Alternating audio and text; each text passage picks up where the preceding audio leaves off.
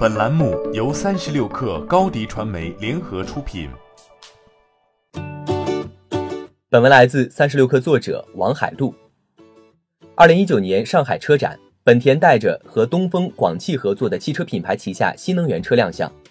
东风本田旗下思明品牌的首款纯电动车概念车首次发布。这款搭载了本田 Sport EV 动力系统的纯电动车 SUV，计划于今年下半年正式量产上市。在这之前，Sport EV 系统在广汽本田旗下的理念品牌首次搭载。理念 V11 去年底上市，工况续航里程三百四十公里的 SUV，集成高德导航、百度 Car Life，预计今年三季度起正式向用户交付。除了纯电动车，本田的混动车也扩充至 MPV 车型。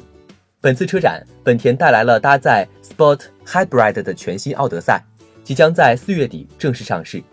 这款车应用了本田第三代 iMMD 混合动力系统，最低油耗百公里五点八升。本田首创的魔术感应门技术也将应用在这款车上。除此之外，本田与阿里巴巴、高德联合开发的第二代智导互联系统也将从今年起搭载到新产品上。